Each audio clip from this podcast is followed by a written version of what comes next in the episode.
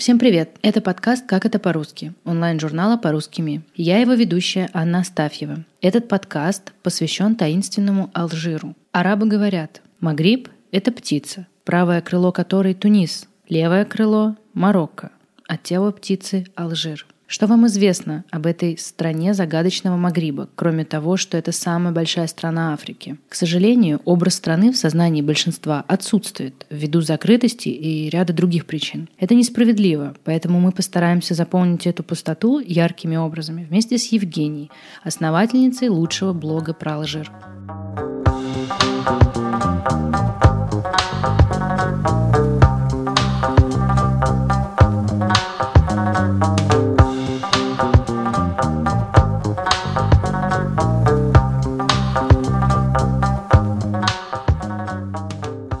Евгения, привет! Очень рада тебя слышать. Для многих наших читателей Алжир — это белый лист, и я предлагаю сегодня заполнить его яркими красками, чтобы у людей наконец-то было представление о стране. Расскажи, пожалуйста, о себе и расскажи, пожалуйста, как ты попала в страну, давно ли приехала?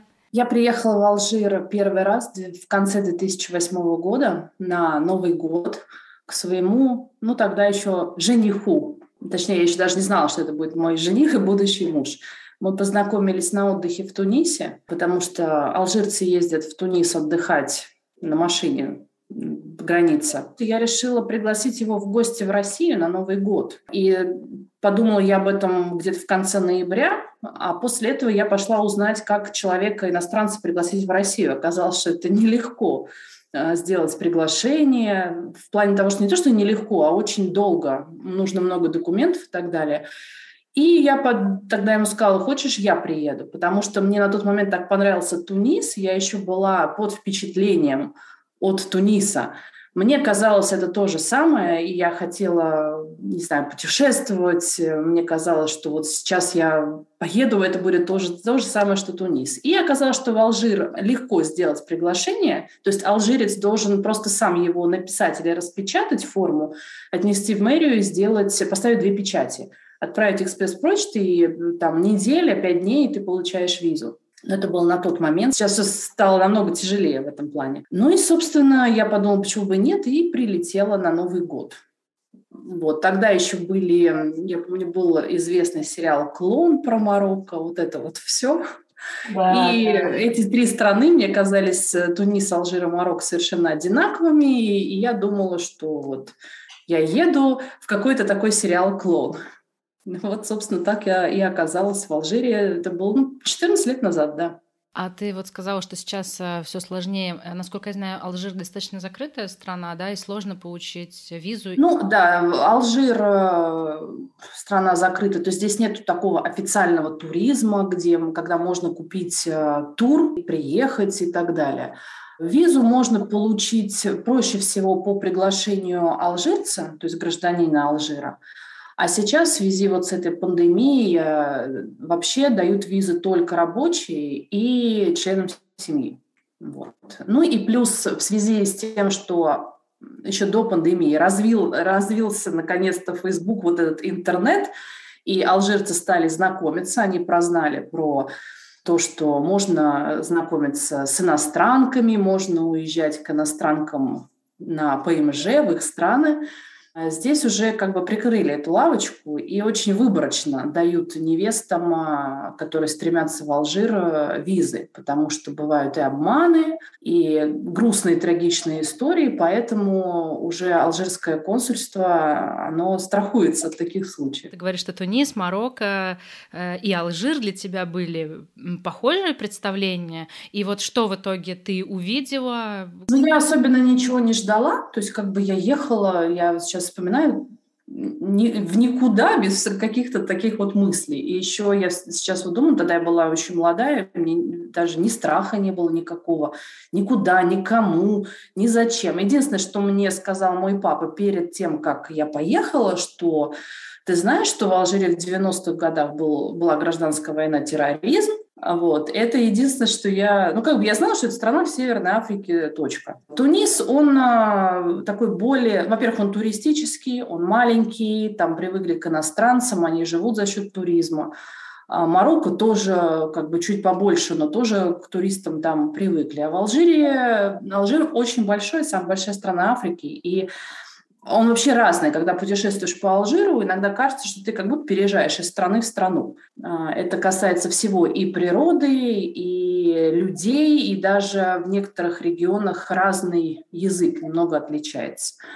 Вот. И когда я, помню, приехала, вспомнила папины слова, когда я вышла из здания аэропорта на парковку и увидела вокруг аэропорта, значит, ну, забор, как положено, и по нему колючая проволока. Я так напряглась не знаю, в России колючая проволока, по-моему, есть только вокруг тюрем. Вот. И также я вспомнила папу, когда увидела военных с автоматами. То есть как бы также в России ты не встретишь посреди улицы военного с автоматом. Даже полицейский, он имеет э, пистолет, который у него спрятал где-то в кобуре. А здесь жандармы. То есть здесь такая ситуация, что внутри города как бы это относится к полиции, а за пределами города или там около каких-то больших объектов стоят вот жандарм, ну, военные, у них вот автоматы. Сейчас как бы либо я уже перестала обращать внимание, либо, мне кажется, поменьше вот этого стало, что вот они прям на перевес и ты смотришь на этот автомат в шоке. Ну, это было только первое впечатление такое. Плюс еще была ночь, я прилетела очень поздно, и я так напряглась. Потом оказалось, что можно не напрягаться. То есть как бы нормально, это нормальное явление, это не связано с каким-то там, не знаю, с какой-то опасностью или что, что-то такое. Просто вот они так выглядят. Угу. А язык в основном, я так понимаю, французский и арабский? Официальный здесь язык арабский, классический арабский язык. А сами алжирцы говорят на диалекте. Диалект называется дарижи или дарджа. То есть в Марокко, например, в Тунисе тоже такой диалект, но он различается. Французский язык здесь статус официального не имеет. Здесь есть еще один национальный язык э, берберский, а, амазик. Э, он, по-моему, с 2018 года признан э, Берберы добились, чтобы его признали, и его учат в школах, правда, не во всех, но учат. А по-французски здесь остались вывески французские. Ну, на государственных зданиях уже нет французских вывесок. Государственные здания, например, я не знаю, там парламент, суд или что-то еще, на них написано по-арабски и написано по-берберски. А берберский язык, он состоит из таких символов человечков, какой-то космический язык, вот когда сама письменность. Вот. Но по дороге едешь, например, все это дублируется, все равно все знаки на французский. Но французский язык сейчас уже знают очень мало людей. А, старшее поколение знает хорошо, особенно старшее поколение, которое а, училось при французах, например, как мой свекр, или которые живут в больших крупных городах. Те говорят и пишут, читают по-французски отлично. Молодое поколение особенно в глубинке, практически уже не говорит на французском, не понимает э, элементарного, там, я не знаю, даже если ты спросишь цену за какой-то товар, сказать французскими цифрами. А многие уже не понимают. А, ну и регулярно всплывают такие а, обсуждения в, в политике, среди политиков и вообще там в прессе о том, что надо полностью искоренить э, французский язык как язык э, колонизаторов, и давайте введем английский повсеместно. Я вот сейчас стала обращать внимание, вообще, в принципе, если ты приехал в Алжир путешествовать с английским языком, это тебе мало поможет вообще, прям мало. Особенно если ты поедешь куда-то вот смотреть красоты Алжира, там а, лучше с собой брать алжирца или говорить хоть как-то по-арабски, а, потому что английский, ну вот. Но в столице, в больших городах, я смотрю, молодежь сейчас стала увлекаться английским языком, и даже если можно посмотреть блогеров а, в Инстаграме в том же, они пытаются свои посты уже переводить на английский, не на французский. Хотя французский все еще его еще, все еще нужно его учить, если ты приезжаешь сюда жить в большой город, типа столицы или другие портовые города. А у тебя способ изъяснения на каком языке?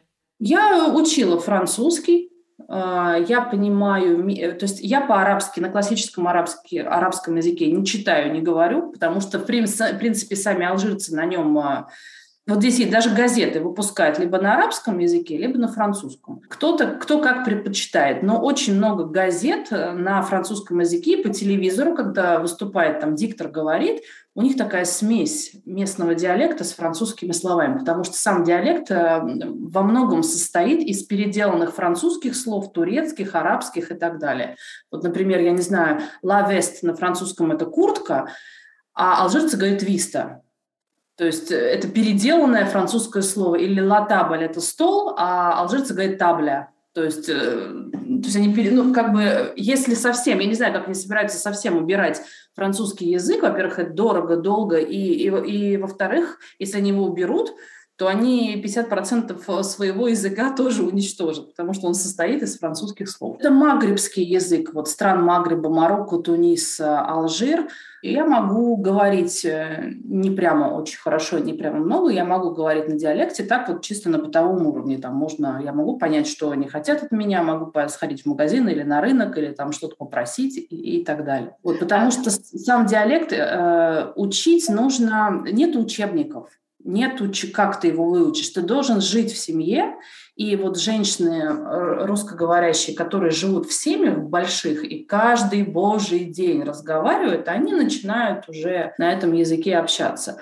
Вот. А если ты живешь один, и не так часто ты в состоянии с кем-то общаться, то не очень ты можешь хорошо его выучить. Потому что его просто невозможно выучить, не общаясь с кем-то. Но получается, что этот момент усложняет э, туризм. В основном в Алжир едут смотреть пустыню Сахару. Потому что на самый юг Алжира а, туда приезжаешь, как будто ты в некоторых местах такое впечатление, что ты на Марсе. Как будто ты попал вообще в другую, в другую реальность. Вот это самое такое известное алжирское направление. Вот, туризм здесь не развит, отели есть, но государство не вкладывается в туризм, потому что, я так понимаю, во-первых, у нас здесь есть и нефть, и газ, как бы зачем нам нужен туризм, как, как, как считается, да. С другой стороны, страна закрытая, и плюс из-за того, что здесь были 90-е годы, черное десятилетие, когда Здесь победила на выборах такая радикальная исламская партия, но ей не дали прийти к власти, власть в руки взяли военные, они начали мстить в общем, алжирцы друг друга, в общем, э, не извне, а друг друга убивали. То есть э, эти со такого плана террористы, они убивали, например, людей, которые работали на государстве, на государственном заводе, или журналистов, или учителей, вот просто. Они угрожали иностранцам, а, то есть практически все иностранцы в то время отсюда выехали. Ну, в общем, такого плана было. И вот сейчас, мне кажется, до сих пор, хотя этого в принципе нет, но правительство, мне кажется, до сих пор боится что оно не сможет обеспечить э, безопасность такого количества иностранцев, если они сюда приедут. И плюс сейчас, э, как обычно, Алжиру не повезло, вот этот самый юг, где Сахара, где необычные, вот просто все необычное, где проживают туареги, где там есть древние наскальные рисунки и так далее. Там еще границы всяких неспокойных государств. В общем, каждый раз не везет. То Мали, то Ливия, то там какой-нибудь Нигер, то еще что-нибудь. Просто вот так туда вот раз не приедешь. Про тебя прознают точно, что ты иностранец, а куда едешь. И туда везут уже туристов с эскортом именно вот жандармов в полиции, вплоть до того, что там вот есть такая такое развлечение, ночева, ночевка в самой пустыне, палатках, там, в спальных мешках, потому что зимой в пустыне холодно. А, и прям с ними там дежурят э, машины именно жандармов с автоматами на всякий случай.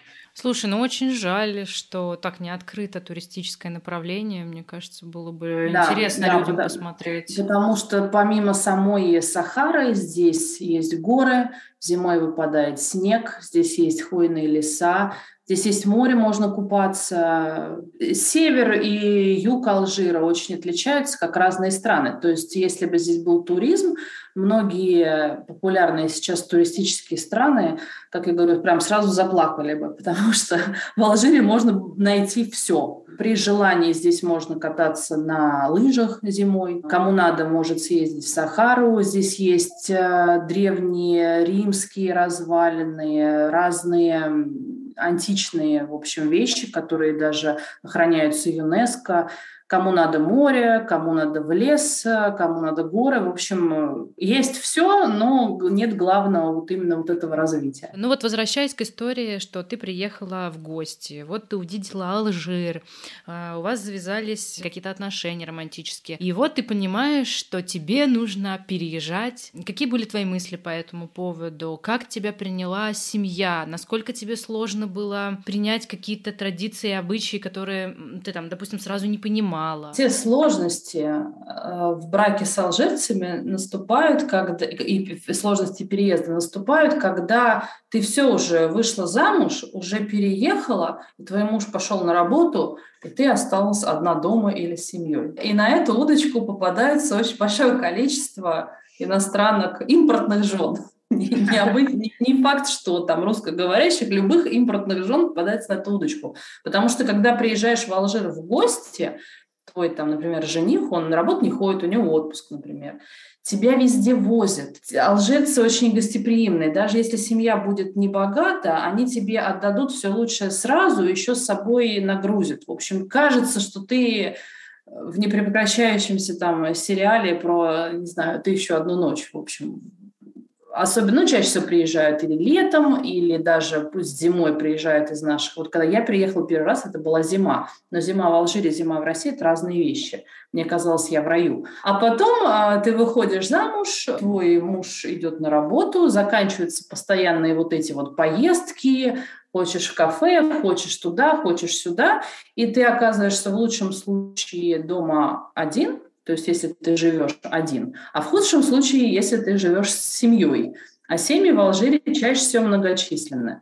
И как бы в чужой монастырь со своим уставом не ходят, и тут начинаются сложности.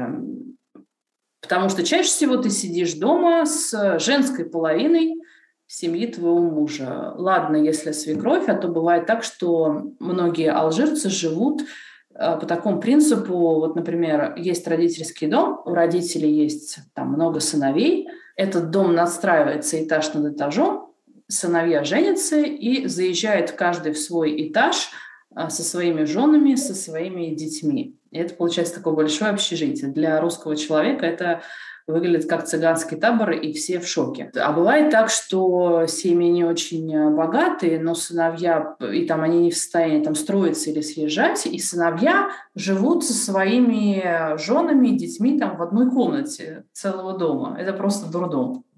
Мне повезло в том, что у моего мужа маленькая семья, он старший, старший сын, и у него есть брат, и мы не жили вот так практически вместе, и у них нет никакого дома, у них обычная квартира. С братом я в хороших отношениях, мои свекры, они... Я не люблю, вот когда говорят, вот когда выход... женщина выходит замуж за иностранца, за какого-то, неважно какого там, и обычно говорят, вот мой он вот нетипичный, я не знаю, араб, турок, француз, он совсем не такой, и вот это вот все. Для чего это, если я считаю, что если ты отрицаешь что-то, зачем ты тогда выходил за человека этой национальности? И я всегда говорю, что мой муж, он алжирец, э, со всем набором его так сказать, традиции, менталитета и всего остального. Но так как это столица, а в столице всегда более свободно в плане жизни и в плане нравов, а мои свекры со свекровью, они тут даже говорили по-английски, то есть я могла с ними общаться. Мой свекр много жил и учился за границей в разных европейских странах еще с молодости. Потом э, где-то уже в определенном возрасте он вернулся и женился. То есть нету ничего такого, не было ничего такого странного, и они хорошо меня приняли. Для того, чтобы мне было приехать, в принципе, просто так к ним в гости, мой муж должен был попросить у папы разрешения, потому что здесь не принято, что вот раз женщина какая-то незамужняя приехала кому-то в дом, это вообще считается как бы позор. Особенно если это не столица, а где-то в других э, регионах. Бывает так, что невесты приезжают э, в отель, но не к родителям домой. Но мой свекр сказал, что хорошо, я сделаю приглашение, потому что на тот момент приглашение должен был делать человек, у которого есть в собственности там жилье, недвижимость. Свекр сделал приглашение, я приехала, меня хорошо встретили, на меня поселили в отдельную комнату, моего мужа отправили спать э, к, в комнату к брату. Все было отлично. То есть не, не было никаких, я не знаю, претензий к тому, что сын там нашел иностранку, тем более не мусульманку, и тем более русскую, вот это все. Это все проходило достаточно нормально. А сложности были тогда вот как раз-таки... Я ехала прям вот вообще не задумываясь ни о чем, потому что я, опять же повторяю, была очень молодая. Когда вышла замуж, мне было 24 года. Просто очень молодая. А познакомились мы, когда мне было там 22-23. То есть в голове еще ветер. И казалось, что вся жизнь, она вот такая. Ты будешь ездить, ты будешь гулять, развлекаться. Вот. Ну а потом ты приезжаешь в Алжир, понимаешь, что это такая закрытая страна, традиционная, где у женщин свое место, у мужчин свое место. И плюс еще муж, видимо, из-за того, что он боялся, что что-то со мной там, не знаю, как в этом в советском фильме «Снег башка попадет», он все время говорил, туда не ходи, сюда не смотри. Вот это вот все. И мне казалось, я когда мы приехала в нашу первую квартиру, я вышла на балкон, мне казалось, что кругом враги. Просто кругом враги, я выйду, меня убьют.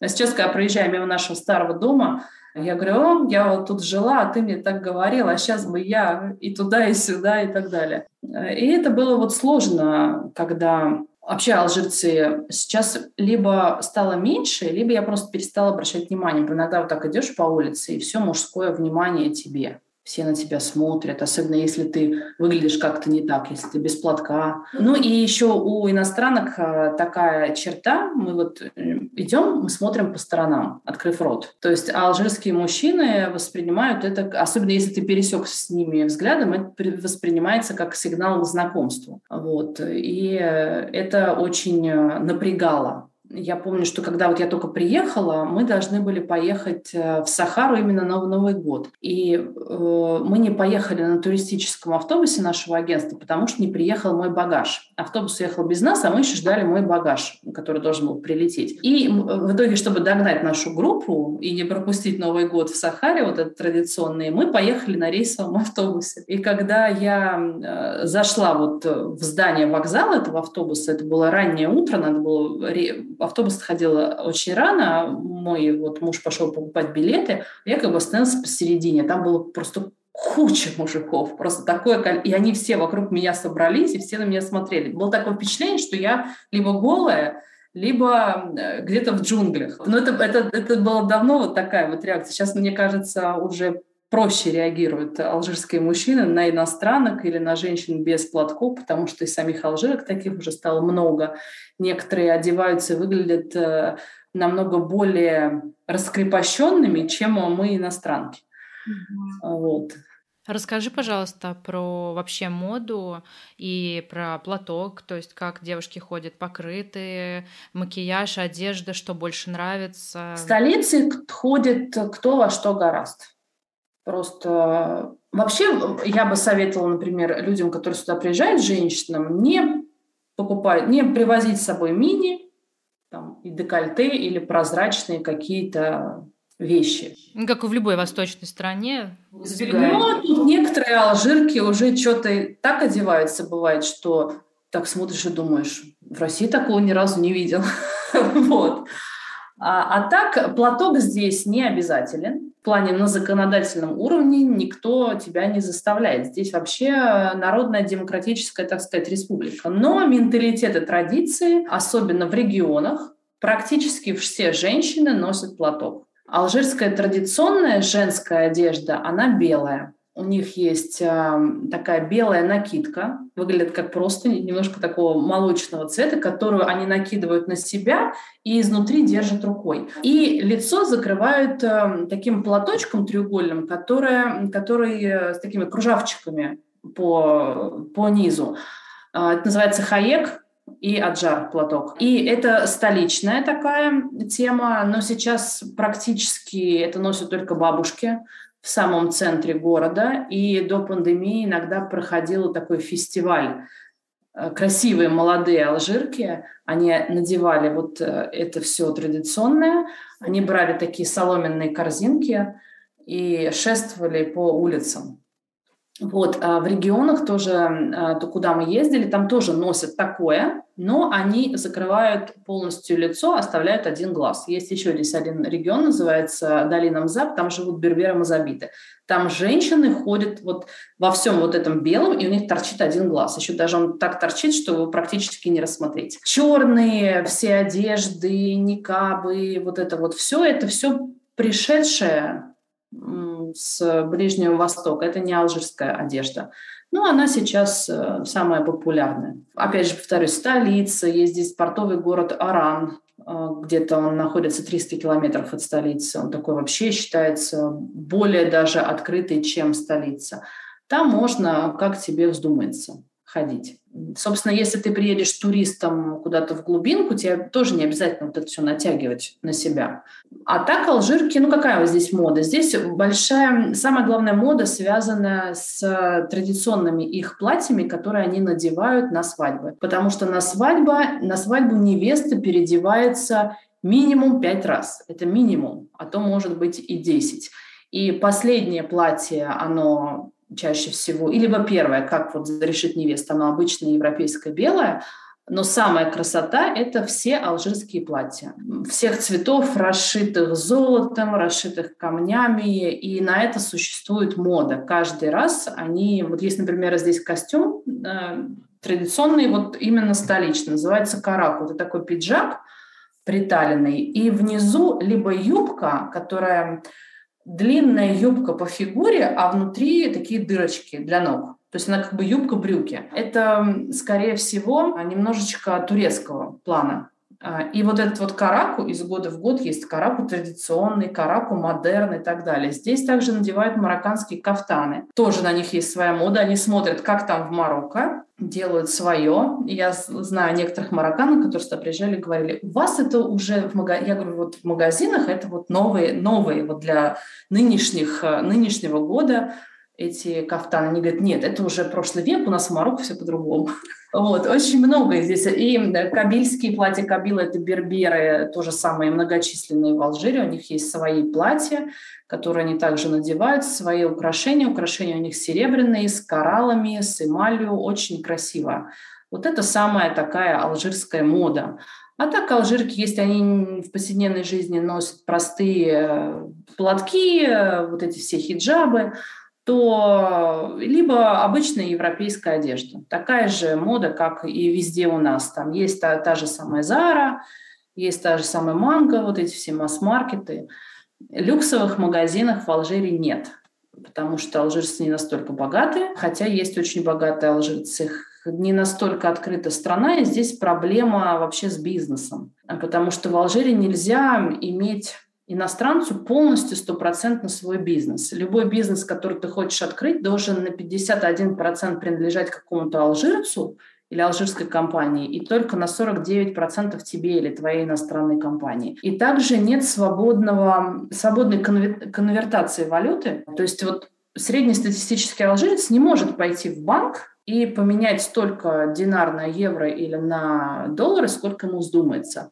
Алжирцы по закону могут менять деньги в банке только раз в год при наличии билетов на самолет.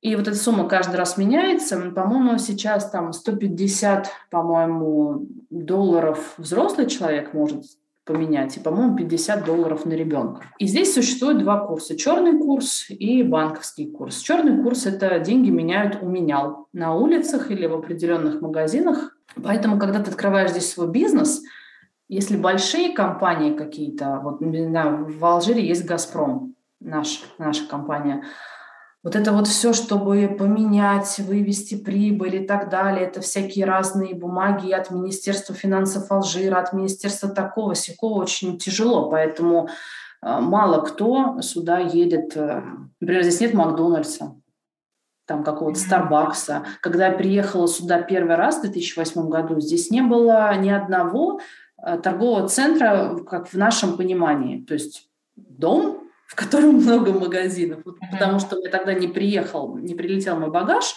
и мне практически нечего было одеть, там, кроме запасных джинсов, которые были в ручной кладе. Я тогда вот муж своему говорила, вези меня вот в торговый центр. И он меня привез, такие открываются вот а рынок, открываются такие ворота, в них стоят э, вот такие контейнеры э, железные, которые по железной дороге товары перевозят или там, которые плывут по морю. И в этих контейнерах магазины. Но причем а, в, в этих магазинах можно было найти там фирменные какие-то вещи, ну, вот в масс-маркет, тоже Зару или Манго. Оказалось, что это просто какие-то коммерсанты, они ездят э, там, в Европу, привозят штучно несколько размеров такой кофты, несколько размеров такого платья с собой в своем багаже и продают. Сейчас в Алжире много торговых центров, таких, как мы себе представляем И есть известные уже марки.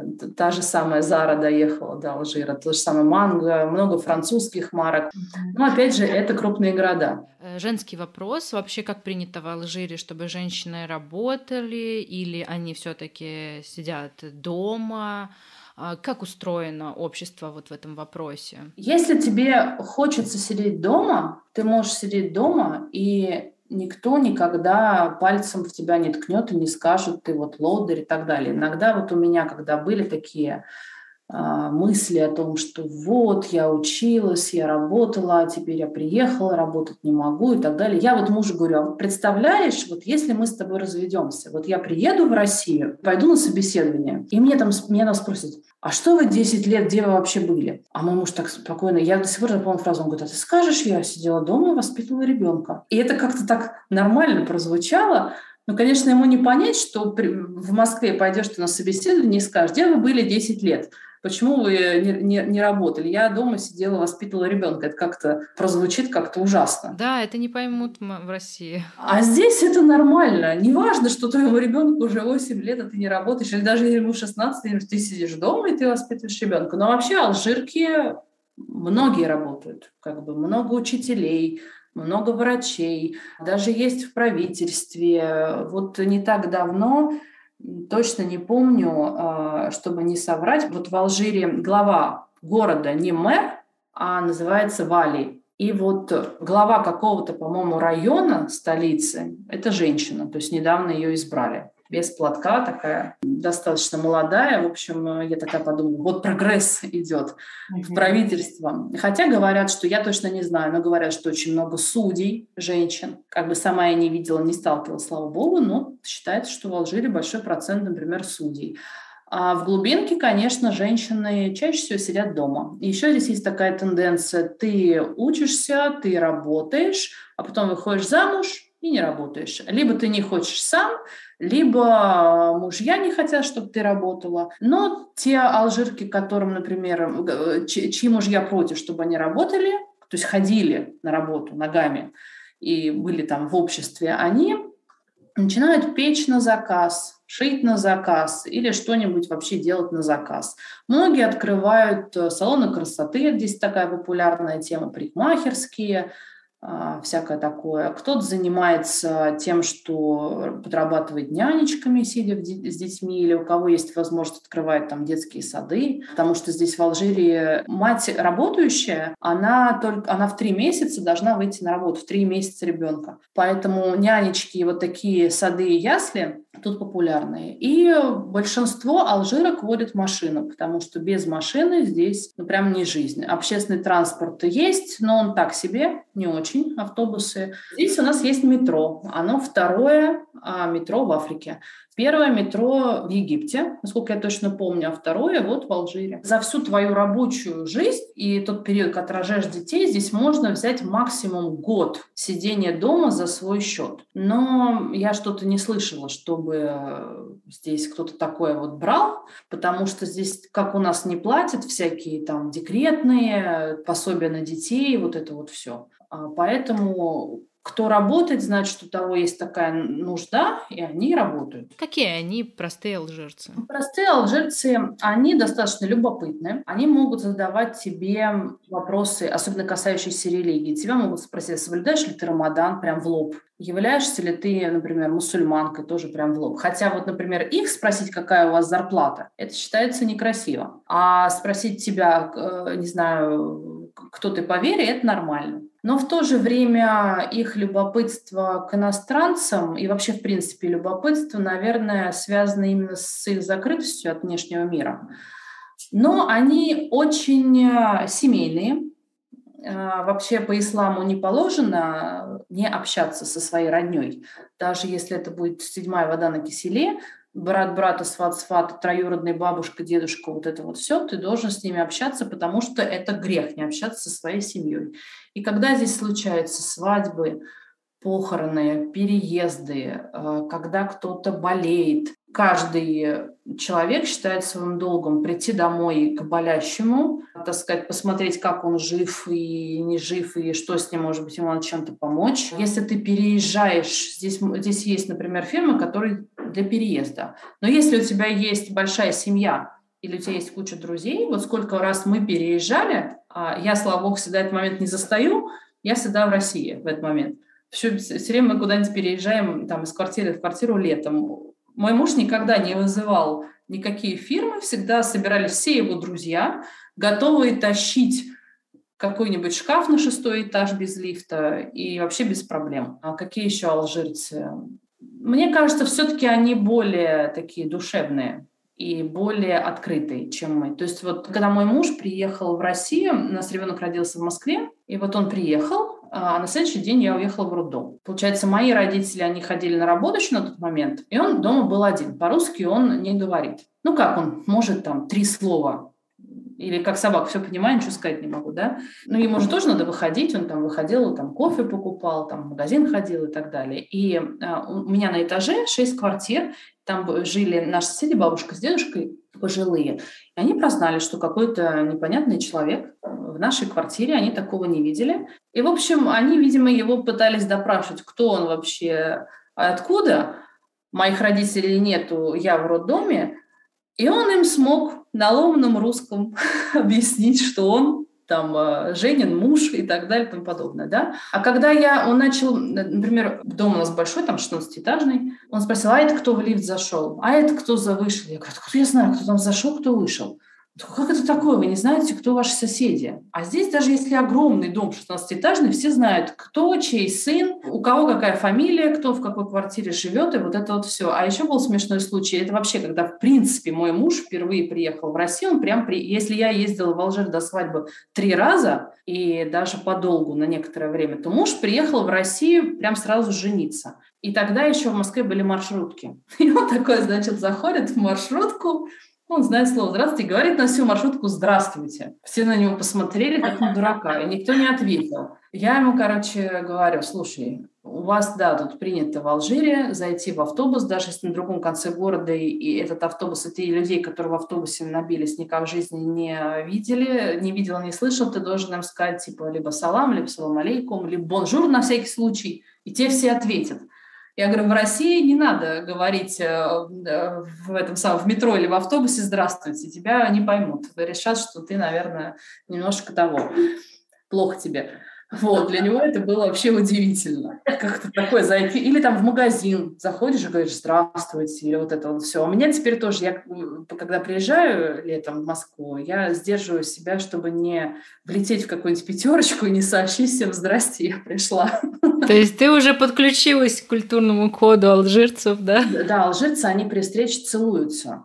А чаще всего четное количество раз, либо два, либо четыре, при особых случаях раз по шесть, э, по восемь в щеке. И э, теперь вот, когда я тоже в Россию приезжаю, сейчас с своими близкими подругами, ну там привет, привет, мне все время хочется кинуться со всеми целоваться. В общем, я себя тоже сдерживаю, чтобы не это самое. Ну, подруга моя близкая, она говорит, я уже поняла, что надо раз четыре поцеловаться в щеки, вот, и некоторые так удивляются. Я с распростертыми объятиями. Хотя многие вот наши русскоговорящие жены, они не любят эту традицию, как-то такое, типа это фу, и, и, и все такое, а я что-то как-то уже привыкла. Все с друг с другом целуются. А слушай, а русская вот диаспора, она большая вообще в Алжире, или это в основном э, жены? Русскоговорящих очень много, и а делятся они на категории тех, кто здесь работает, а работают здесь либо военные, ну, чаще всего военные мужчины с собой везут свои семьи, в разных вообще городах, где их только нету.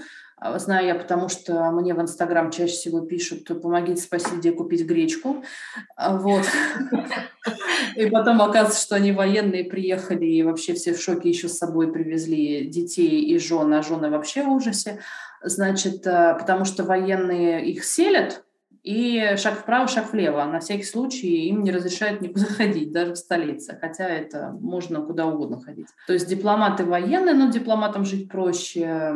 Э, те, кто работает в нефтегазовых компаниях здесь, жены алжирцев, русскоговорящие, не всегда русские, это старшее поколение женщин, которые здесь уже прожили и воспитали внуков, а кто-то даже уже и правнуков. Они сюда приехали во времена Советского Союза, выйдя замуж за алжирских студентов, которые на тот момент учились в Советском Союзе, везде в Советском Союзе, и в нынешней Украине, в Белоруссии, России, в общем, везде. Также вот как я говорю, вот мы такие серединки, это те, кто сюда вот где-то в 2000-х годах приехал после того, как а, закончилось вот это вот черное десятилетие, еще когда недоразвит был интернет. И вот нынешние девушки, которые сюда все едут и едут, едут и едут, никак не остановятся. То есть э, раньше были турецкие женихи и египетские, а теперь вот уже и алжирские стали популярны. Это неожиданно. Да, и здесь есть а, своя ассоциация. Сейчас э, не помню, как называется, называется Меридиан, но у нее есть э, такая... Это женская, да, такая ассоциация? Она, не, она как бы женская, но тут там все. Ассоциация как бы советских, э, русскоговорящих людей. А, в основном это, да, женщины с детьми, которые собираются. Я вам рассказываю про жизнь до пандемии, потому что пандемия... Конечно, я понимаю. Все, вот. Значит, э, здесь есть здание, которое называется Старая русская школа. Раньше, во времена Советского Союза, в этом здании действительно была советская школа для дипломатов. А потом советская школа, русская школа переехала на территорию посольства, а это просто осталась вилла, которая также принадлежит России. И э, послы, которые меняются здесь, они разрешают русскоговорящим, которые здесь есть, собираться там. Раньше было по пятницам, сейчас по субботам. Отмечать праздники, отмечать 8 марта, Новый год, э, Пасху, в общем, э, этот самый 9 мая, в общем, все подряд. Там делают спектакли, накрывают столы, там проходят ярмарки. Вот буквально в этом году вот был Новый год, то есть для детей делали а, праздник русскоговорящие. А, там алжирцы как чего-то, по-моему, сына нарядили Дедом Морозом, потому что раньше Дед Мороз у нас был а, учитель, русский учитель, который э, здесь работал в российской школе, но он уже уехал, сменился. Приходил посол, консулы, ну, в общем, вот так вот здесь э, много. Здесь очень много и русскоговорящих, здесь отдельно отделились сейчас украинцы, у них тоже своя ассоциация теперь возникла, их приглашают в их посольство, ну, периодически все вместе встречаются. Белорусов здесь немного, но есть, и они, женщины из Беларуси, самые бедные и несчастные, потому что нет белорусского консульства в Алжире. И когда рождаются дети, это целая проблема, как детям сделать э, документы. Это приходится делать через ближайшее к Алжиру консульство Беларуси есть в Египте. Это вот это, это самое, я не знаю, может кто-нибудь это послушает и откроет наконец-таки белорусское посольство в Алжире. Потому что как послушаешь девчонок, которые, я не знаю, что делать, чтобы, если они родились детей, чтобы получить эти документы, это просто ужас. Так что с, рус, с общением с, рус, с русскими здесь проблем нет. Плюс еще алжирцы, которые учились в Советском Союзе, Многие до сих пор помнят русский язык. Вот я живу в таком, э, у меня, как называется по-русски, жилищный комплекс. В общем, здесь есть несколько мужчин, ну, как бы я с ребенком, когда хожу гуляю, я с ним разговариваю по-русски, они уже прознали, что здесь есть я, и они со мной как бы, кто может просто здороваться, кто сказать «Привет, как дела?». Я здесь дедушка, который э, очень хорошо говорит по-русски, до сих пор с акцентом, но говорит очень хорошо. Он учился в Советском Союзе. Просит иногда у меня книги, я ему даю. Мы общаемся. Дедушка такой приятный. Ну вот вообще к русскоговорящим здесь относятся, на мой взгляд, хорошо. Это здорово. А скажи, пожалуйста, а вообще а, ты знаешь, что любят читать э, алжирцы? Может быть, какие-то у вас есть известные писатели? И если знаешь, переведен ли кто-то на русский язык? На русский язык переводили во времена, опять же, Советского Союза. Mm-hmm. Очень много известнейших алжирских писателей. Например, Мухаммед Дип, Есин Катеп, Асия Джибар, а, все эти, это самые, я не знаю, они как бы не очень, не классики такие вот, типа, как нашего Пушкина, они более-менее наши современные, естественно, они уже умерли. Они писали про Алжирскую революцию, про борьбу за независимость, э, вот про вот это вот все. Они переведены на русский язык. До сих пор можно либо найти их почитать в интернете, скачать, либо найти на букинистических развалах, иногда на зонах. Выкладывают их книги, то есть времен Советского Союза я даже такие покупала. Из современных писателей есть писатель-мужчина, он уже в возрасте, он военный, бывший, поэтому пока он был военным и писал, он писал под женским псевдонимом. Псевдоним у него был Ясмина Хадра. А так его зовут Мухаммед Мулисигуль. Он пишет на французском языке. На русский язык кто-то в вольном переводе в интернете выложил его роман, называется «Теракт». Роман о палестинском э, враче, который работает э, в Израиле, и его жене, которая вдруг стала шахидкой. То есть взорвала себя там в городе, и этот врач э, не может понять, почему, когда он пропустил такой момент, что что с ней случилось, он бросает свою работу и едет куда-то вот, не буду сейчас рассказывать, едет э, выяснять причины. Очень переведено на русский язык кем-то, по-моему, очень хорошо, мне понравился. Есть его роман, который называется «Это как день посреди ночи». Он переведен на русский язык официально выпущена книга, продается на всех вот э, известных, какие у нас есть книжные магазины. По нему снят фильм, обалденный фильм, очень красивый, тоже он переведен на русский язык, называется также.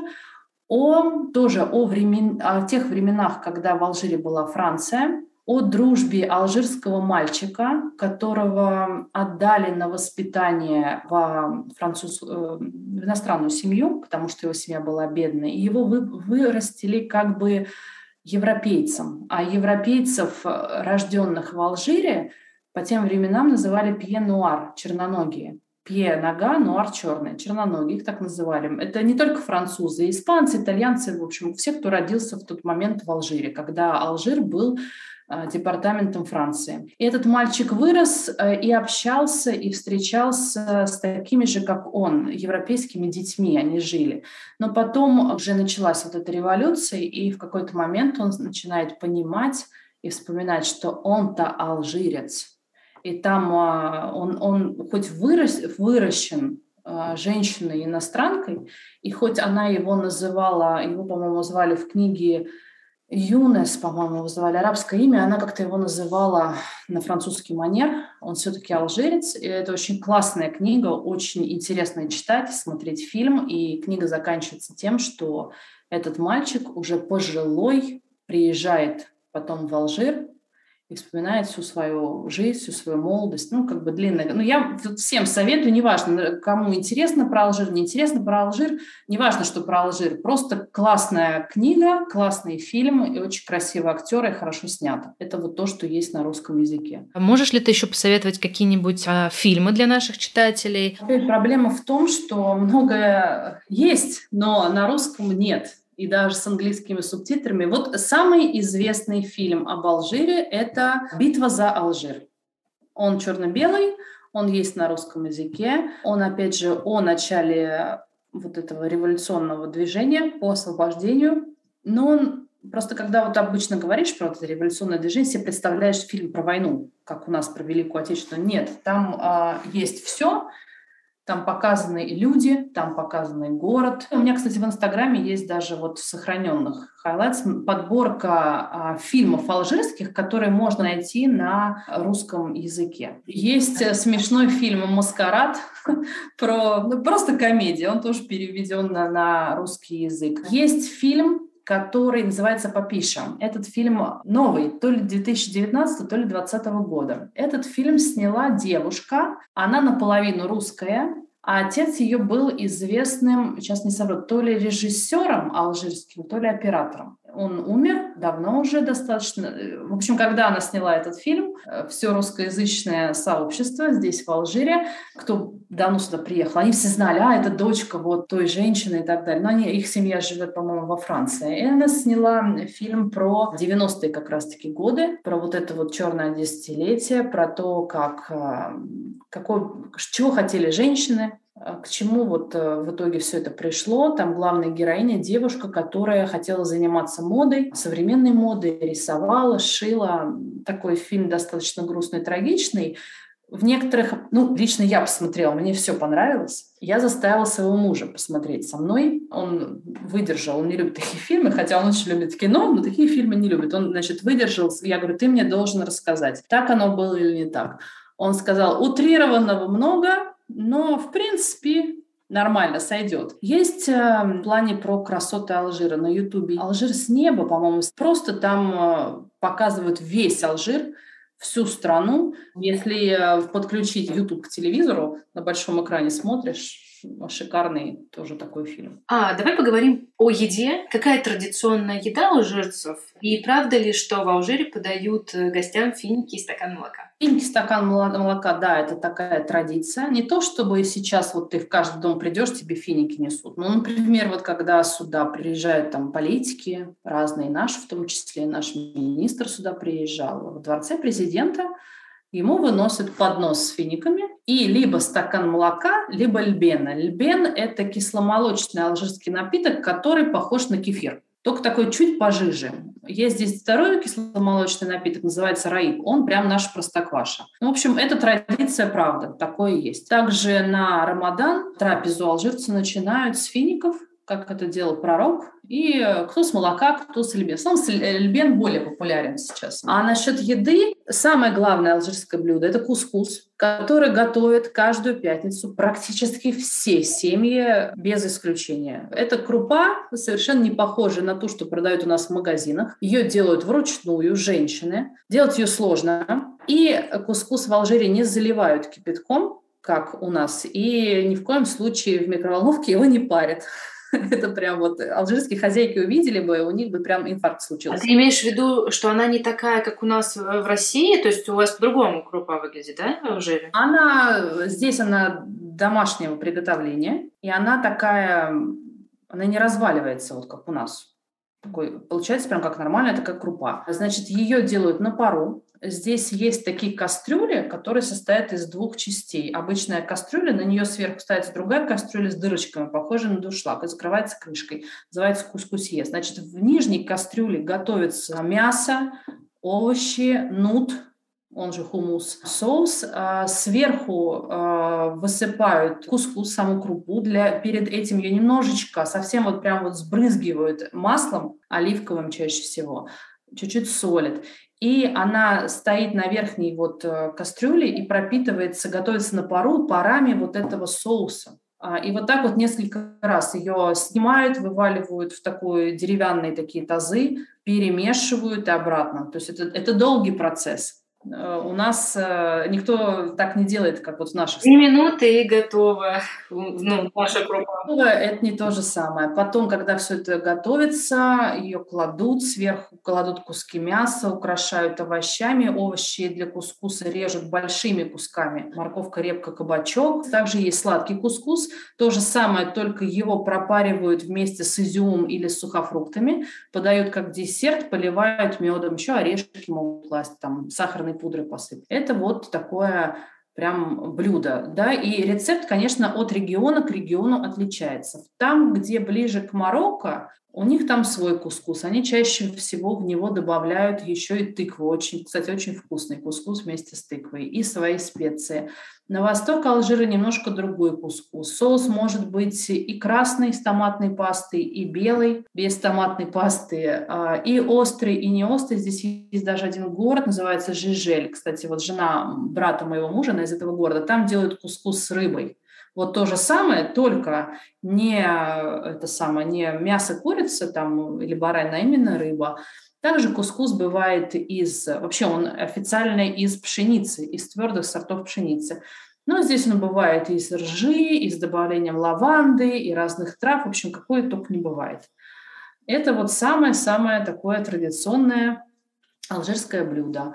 Также здесь есть два супа. Один называется шорба, другой хрира. Ну, хрира – это традиционный марокканский суп, но здесь его тоже готовят. Шорба – суп красный из баранины, с томатным соусом, чаще всего острый, и с крупой, которая называется фрик. Это обожженная, копченая, зеленая пшеница дробленая. Вообще традиционный алжирский суп, его подают с буреками. Буреки – это такая закуска, хрустящее тесто, они похожи на наши блинчики э, с мясом такими трубочками, только они хрустящие. С мясом чаще всего они бывают там со шпинатом.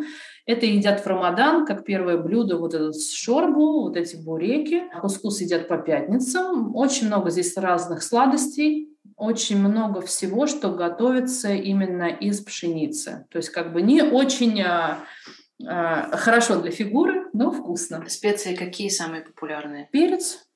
Очень много есть перченого, такого прям ух, Uh-huh. корица, рас ханут, глава специй. Это, так, это микс специй. Тоже, я думаю, что это более марокканское, но в Алжире тоже продают. Приходишь э, в магазин специй, говоришь, насыпьте мне рас ханут, и продавец он сам знает, он дает тебе там пакетик или что-то, и по щепотке того всего, то есть это микс такой, это классно, в общем, получается. Много хлеба алжирцы едят, как и французского хлеба, багеты и круассаны здесь остались в наследство.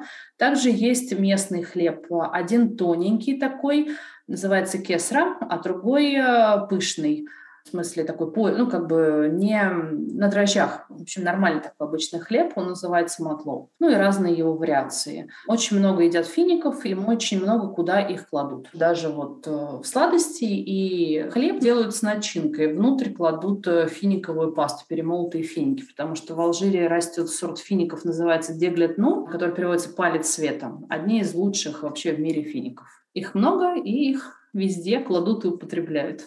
А пьют что алжирцы? Чай зеленый, который надо варить несколько часов. В него добавляют мяту, в него добавляют лимон.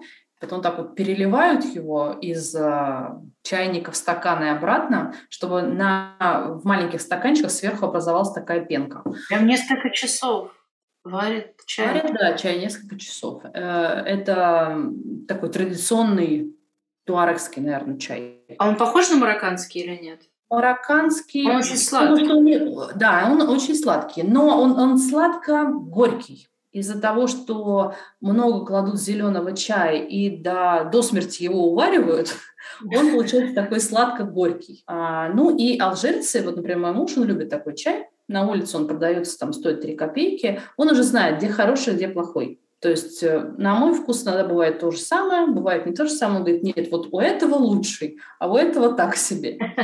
Также что пьют, э, вот льбен популярный, вот этот напиток, как вот кисломолочный кефир. Кофе пьют э, в маленьких таких стаканчиках, называется гублин, они называют его гудрон, в нем ложка стоит. Если вот, я не знаю, его пьют так мужчины, просто если ты выпил вот эти вот 30 миллилитров, у тебя вот такие вот глаза, и можно работать без остановки, мне кажется.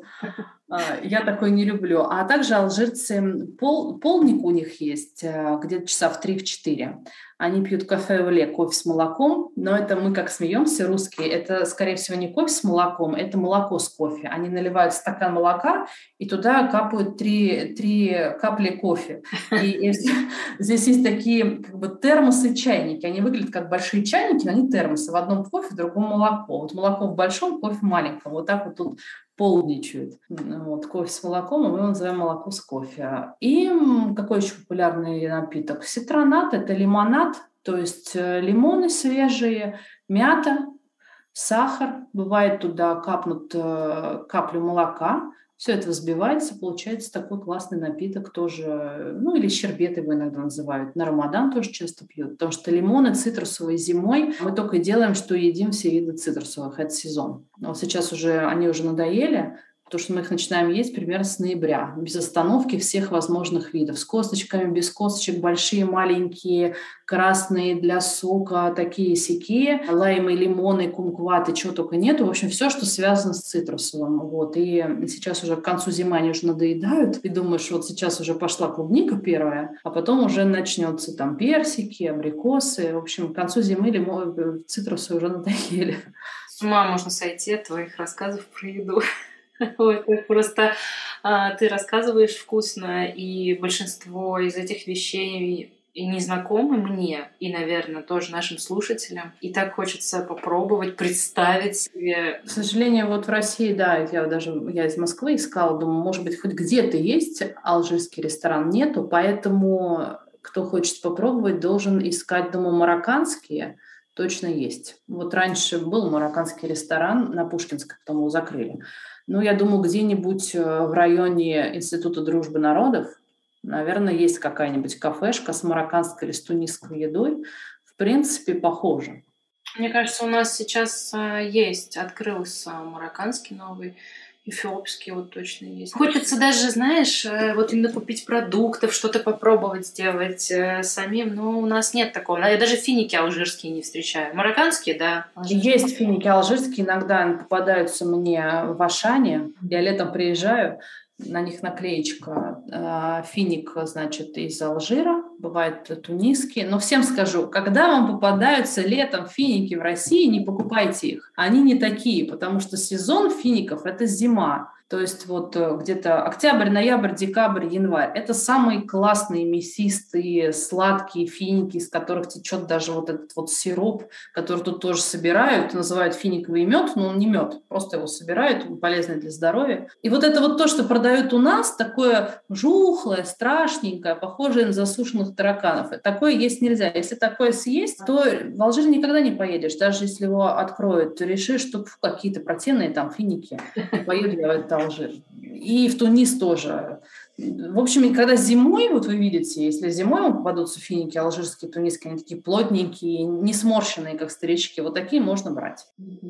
Скажи, пожалуйста, вот если кто-то из наших слушателей все-таки попадет в Алжир, что бы ты посоветовала обязательно увидеть э, в Алжире? Твой личный топ э, мест, которые произведут впечатление. В любом случае, чаще всего прилетают в столицу, потому что здесь, по-моему, еще два города, Константина и, по-моему, Аран, куда при, прилетают международные самолеты, но наши все время летят в столицу. Значит, в столице нужно посмотреть Казбу.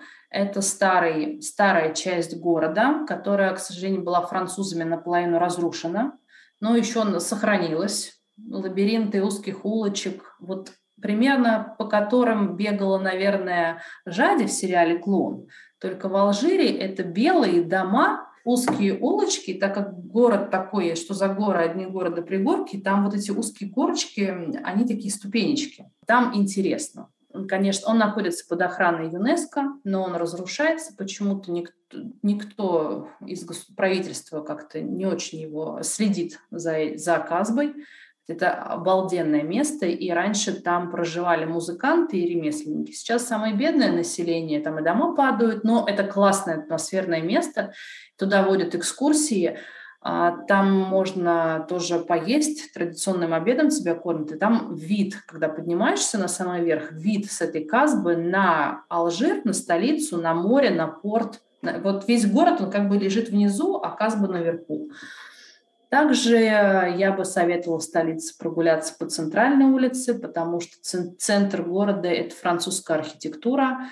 И хоть э, французы тут, конечно, набедокурили в свое время, но кто не был во Франции, может приехать в Алжир посмотреть примерно такие же дома. А также я бы что посоветовала? Мне бы посоветовала поехать, если это лето и можно купаться, в город Бумердес. Это недалеко от столицы. Там хорошие пляжи, можно купаться. Хороший вход, то есть не обрывы, не, не камни, то есть песочек. И с детьми можно там даже особо за ними не следить, потому что очень надо постараться, чтобы утонуть. Очень далеко нужно идти, чтобы было глубоко. Также я бы посоветовала вообще во всем Алжире съездить в город Константина. Это тоже 400 километров от столицы. Это город обрывов и мостов. Древний город Нумидийского царства, его раньше называли Сирта. Просто город в ущелье построен. И от одной части до другой перекинуты такие мосты, обрывы. Это стоит посмотреть, это очень так впечатляет, завораживает. Обязательно я бы поехала в город Лимсен. Это последний крупный город перед границей с Марокко. А, он сам по себе, там другие люди, там самые красивые, самые дорогие, яркие свадьбы в Алжире, которые празднуют там, если в столице их празднуют, ну, день, ну, два, ну, максимум три, там неделю, наверное, а, все это происходит. Также в Алжире надо посмотреть горы. А, в горах живут обезьяны. Обезьянка макака, магот называется. Это единственная обезьяна, которая проживает не в Азии. То есть они живут вот в Северной Африке, в Алжире живут, в Марокко тоже есть, в Тунисе, по-моему, есть. Ну, Сахара, само собой, ее обязательно надо посмотреть. И даже если нет возможности поехать на самый юг Алжира, вот где сейчас такая не очень обстановка из-за... Точнее, обстановка нормальная, но правительство решило перебдеть, чем не добдеть. Есть э, Сахара чуть поближе, э, например, недалеко от города Бишар, ничем не хуже, чем на самом юге. А также нужно посетить а, Кабилию, это берберы Кабилы. Там природа немножко похожа на Россию. Леса, ну, горы тоже есть, но леса такие вот, и черешня там растет. И сами берберы Кабилы, они такие интересные, их женщины все время ходят э, в их традиционных платьях. А их традиционные платья очень яркие, желтые, красные, с разными тесемочками. И немножечко они напоминают э, славянские костюмы женские. И сами берберы Кабилы, среди них очень много блондинов, рыжих и людей со светлыми глазами, с голубыми и зелеными. Причем как бы голубые глаза вот наши будут отличаться от кабилов. Когда у кабилов встречаются голубые глаза, кажется, что они как будто прозрачные, то есть настолько светятся. И также нужно съездить обязательно к другим берберам, музабитам в регион э, Долинам Зап там совершенно другой мир, другая архитектура. Французы там были, но там жарко, и они там особенно не наследили своей архитектуры, поэтому у них там свои необычные ксары, такие укрепленные. Ксары – это по-берберски как это забыл, как называется, ну вот типа укрепленного форта, что ли. Ну это не форт, на самом деле, форт на море, но укрепленные такие сооружения, города, э, как бы ворота которых на ночь закрывают. И вот до сих пор там есть несколько этих ксаров. Самая главная столица Гордая, она открыта, а остальные ксары до сих пор запирают на ночь а, ворота. И люди мазобитые, они, мужчины ходят, э, у них такие шапочки белые и брюки, которые до колена с ремнем, как будто прессированная юбка, а ниже колена уже обычные брюки. И вот женщины, которые закрывают себе все тело, лицо вот в этих вот белых простынях, открывают один глаз. Еще э, добавим, что Алжир – это родина Сен-Лорана. Но он э, потом в Марокко у них. Деятельность, да. да. Алжир – это родина, например, э, кого вот? Э, Зинедин Зидан, алжирский футболист. Чеп Халет.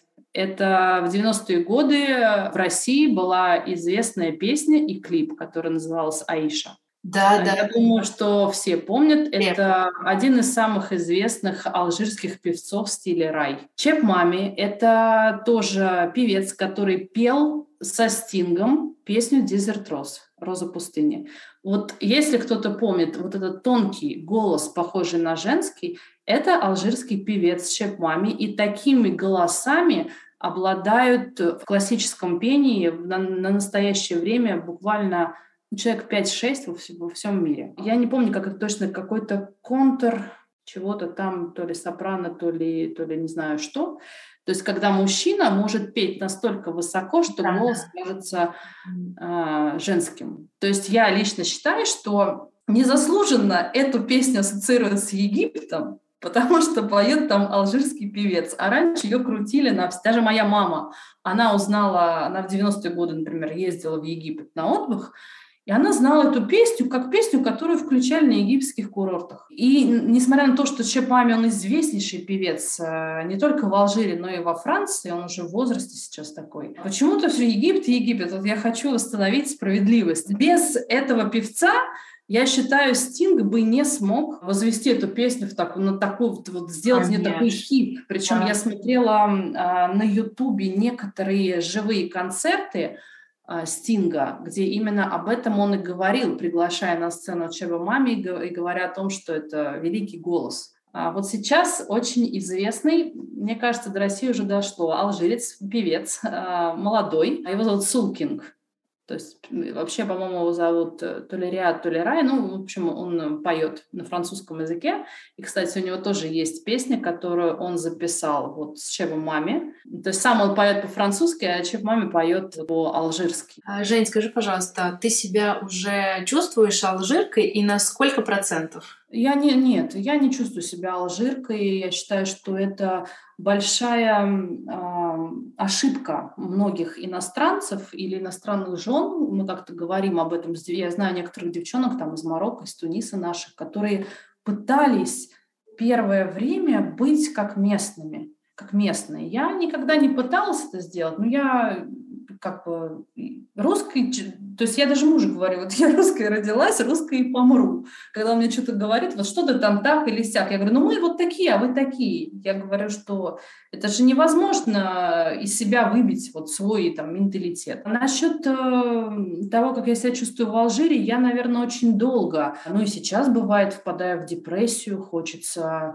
родину, все-таки родина. Ты ощущаешь свою связь с родиной намного сильнее, когда ты уезжаешь, особенно когда у тебя рождаются дети. Это адский труд и силы, иногда даже деньги, когда ты пытаешься в своего ребенка вложить свою культуру. Для меня это очень важно, чтобы мой ребенок говорил на русском языке, читал и писал как русский ребенок, потому что очень часто бывает так, что здесь дети, они, может быть, мать и понимают по-русски, но говорят с акцентом или mm. с ошибками. В общем, я всеми способами пытаюсь ему привить любовь к родине, потому что я считаю, что... И я мужу говорю, родина у нашего сына – Россия. Он родился в России. Я говорю, так что не надо мне ничего говорить. Плюс у нас бабушка с дедушкой, мои родители. Я езжу к ним э, летом.